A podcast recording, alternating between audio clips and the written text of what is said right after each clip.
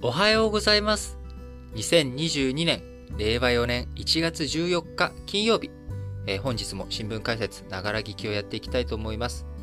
えーまず最初の話題、丸1として、えー新型コロナ関係、えーいろんなニュース、ね、急激に出てきておりますので、そちらについて、えーいろんなあ記事、情報についてね、えー紹介していきたいと思いますが、えーまず昨日、新型コロナウイルスの新規感染者、全国で1万8860人になったということで、えー去年2021年9月2日にですね、2万人を下回って以降の最多となっております。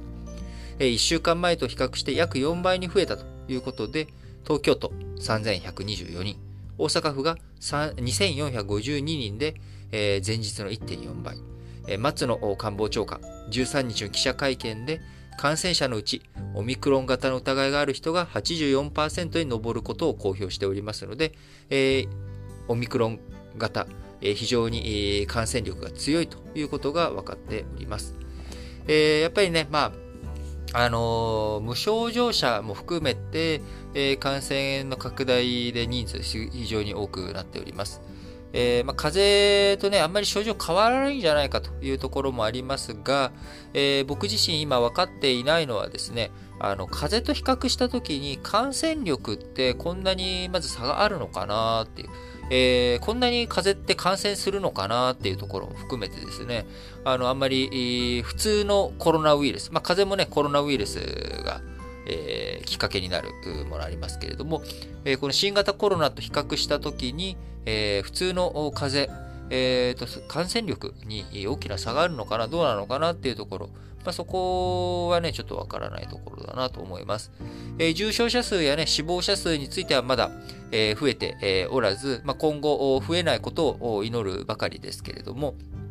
あの東京都についてはね、えー病床を使い始めているので、えーまん延防止等重点措置、こちらの適用をね、要請するような流れがあったりとか、あるいは、あ小池都知事の方から、あ今ね、えー分類を結核とかと同じ2類に新型コロナ対象を第2カテゴリーにしているわけですけれども、えこれを5類、えーまあ、カテゴリーを引き下げて、えーしまってはどうかという、まあ、提案あそういった話も出てきています。え5類に落とす話についてはですね、えーまあ、岸田首相の方から、あまあ慎重に検討しなきゃいけないよねっていう発言になっておりますけれども、え5類に落としていくっていう風になると、えーじゃあ5類のものについて、えーじゃあブースター接種とか3回目接種について、こちらね、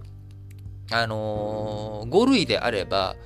有料になってしまうっていう問題があるんですよね。えー筋としてはですね、まあ、5類、あんま大したことのない感染症なんだから、え5類にするわけですよね。えーということは、じゃあそんな大したことないものに対して国費を投じて、えーワクチン、えーみんなに行き渡らせる必要があるのかという、まあ、こういった話になってきてしまうと。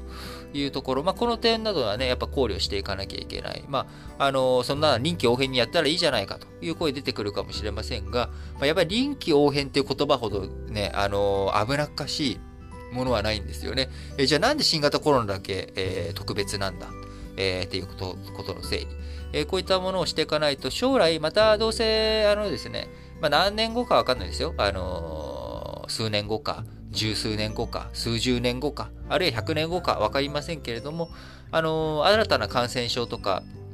問題は出てくる可能性はあります。じゃあその時に、じゃどこまで国費負担するんだっていうところの線引き、えこれをまどういうふうにするのか。もちろんね、その逆もまたししかりで、じゃあ何が2類なんだっていう2類の区分の話、こちらもね、あの難しくなっていってしまうということもあるので、まあ、整理の仕方をね、えーどうするのかというところを、やっぱこのあたりは難しいですよね。あの、ウイルスも刻一刻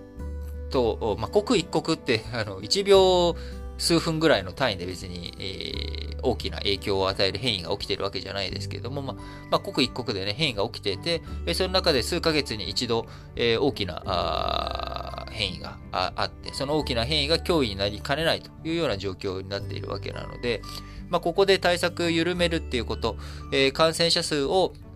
抑えることを主眼にするのか、えー、何を主眼に置くのかというところ、非常に大切なポイントだなと思います。えー、僕個人としてはですね、まあ、オミクロン型、この後もそこまで重症者数について、えーまあ、重症者数って感染が拡大した後に増えていくので、まあ、当たり前ですよね。感染しました。えー、感染した後に症状が発生しました。症状が発生した後に重症化していきますっていう話なので、あのー、重症、まあ、それがな、この前の夏に流行ったあデルタ型については、まあ、急激に重症化していくとかね、まあ、そういったあれがありましたけれども、まあ、オミクロン型はそれがそこまで激しくないんじゃないかっていうのが、あ各地、世界各地のね、えー、報告とか、あまあ、あの日本の状況とかを踏まえると、えー、今あ、まだあの重症者数少ない状態。で、この後、ま、数日後にどうなっていくのかっていうところをポイントですけれども、まあ、そのあたり、しっかりと注視していかなきゃいけないので、まだ楽観視はできないですけれども、あの、状況的に重症者数増えなければいいなと強く思っております。あくまでも重症者数ってね、感染者数が増えてから、えー、増える話なので、よく、あのー、ネットとかでは、あのー、いや、感染者数そうだけど、重症者数全然多くないじゃんっていう指摘があるんですけど、まだね、感染者数が増えて爆増し始めたのって、ここ、えー、数日来の話なので、まあ一週、せいぜい1週間の話なので、まあ、重症者数が増えていくかどうかっていうのは、もうちょっと慎重に様子は見なきゃいけないのかなとは思います。えー、と、そういう状況ですね。で、まあ、感染が拡大、あと2点目、やっぱ怖いのは、感染者数が拡大していきますってなった時に、まあ、いろんなところにはウイルスがいるっていうこと、新型コロナウイルスがいろんなところで増えていくと。そうするとまた変異のね、チャンスをいっぱい与えるっていうことになってしまうので、その変異のチャンスのところからまた新たな、えー、脅威の変異が出てくる可能性っていうもの。これはね、否定はできないのかなと思うので、まあ、あの、様子を見なきゃいけない。で、過去の、まあ、歴史を見ていくと、やっぱりこういったウイルス関係っていうのは、まあ、変異を繰り返してはいくんだけれども、大体やっぱ2年から3年ぐらいで、えー、落ち着いていく自然な免疫、ね、集団免疫を獲得しつつ、えー、最終的に感染者数が多くない、えー、入り込める、ウイルスが社会に入り込めるところが少なくなっていって鎮静化していくっていうのはこれまでの流れだったわけですね。大体、あのー、まあ、よく皆さんもね、最近言われて、最近というか、あの2年前、2020年からよく比較対象で言われている、えー、スペイン風邪。これもね、大体やっぱ2年から3年ぐらいでスペイン風邪も落ち着いていった。第3波が終わって落ち着いていったっていうところになるので、まあ、あ日本としてもですね、あのまあ、落ち着いていってほしいな。今回のこのデルタ型で、えー、あ、デルタ型、オミクロン型という風なところで終わってほしいなとは思うんですが、一つここでもやっぱ気になるのは、えー、100年前のそのスペイン風邪と違うところは、あのウイルスをね、倒す、ウイルスを倒すじゃない。えウイルスを防ぐために、まあ、ワクチンを、まあ、積極的にみんなあ打っているというところ。まあ、ここのところで、まあ、集団免疫の獲得っていう状況とかね、まあ、このあたりがどうなるんだろうと。えー、あんまりね、僕その辺も詳しくないので、ちょっと、安易なことは何も言えないんですけれども、あのー、まあ、そういうスペイン風邪との比較、100年前との比較で、えー、今年も2、3年で、今回のやつも2、3年で終わるんじゃないのという経験則、通じるかというと、まあ、一つそこに変異要素、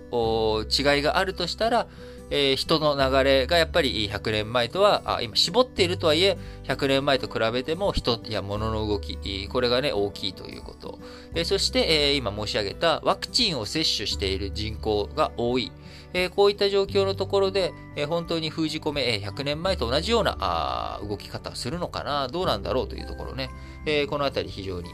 気になっているところです。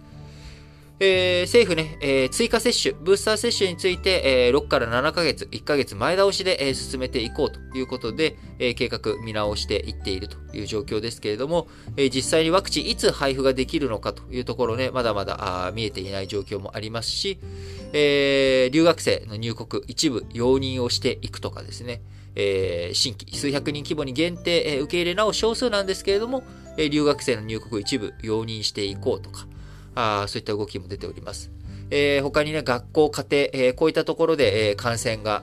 増えていき、新学期クラスターが相次いでいるというような状況になっております。え、家庭内のね、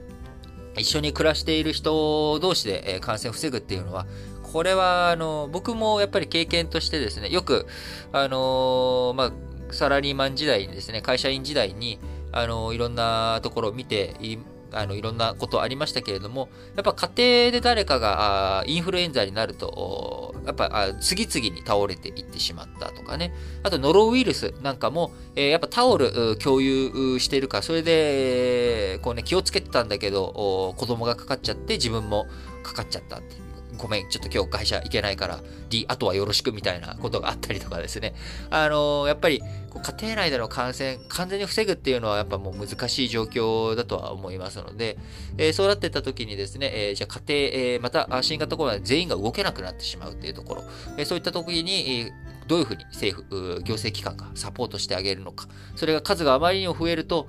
手が回らなくなってしまって、いろんなところで医療崩壊だけじゃなくて、行政機関、保健所とかも含めてね、あのみんな対応ができなくなっていく可能性もあると。いうことですので、まあ、そう考えていくと、えー、まあ、あのー、2類から5類にクラスター、あ、クラスターじゃないや、えー、クラス分け、えカテゴリーを変えるっていう話もあり、を、こう、提案、提唱がありつつ、まあ今現状変わっていないので、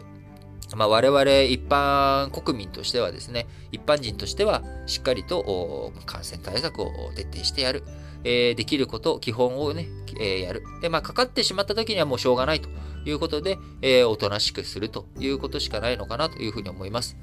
えー、ちょっとね、長くなっちゃいますけれども、最後、今週、ね、えー、今日金曜日ですけれども、明日、明後日、えー、共通試験、え大学受験のね、共通試験があります。本当に受験生の皆さんはね、この1年、2年、えー、ずっと新型コロナ騒動の中での受験勉強ですごく大変だったと思います。えー、中にはね、まだやっぱ新型コロナにの濃厚接触者になってしまったみたいな、で、明日受験できるかどうかわからないみたいなあ人とかもいて、不安な人もいると思います。えー、いろいろとね、大変な状況下ではありますけれども、やはり、まず自分ができること、ベストを尽くすということ、え、そしてベストを尽くした上で出てきた結果というのはですね、それが自分の望み通りの結果であっても、望み通りじゃない結果で、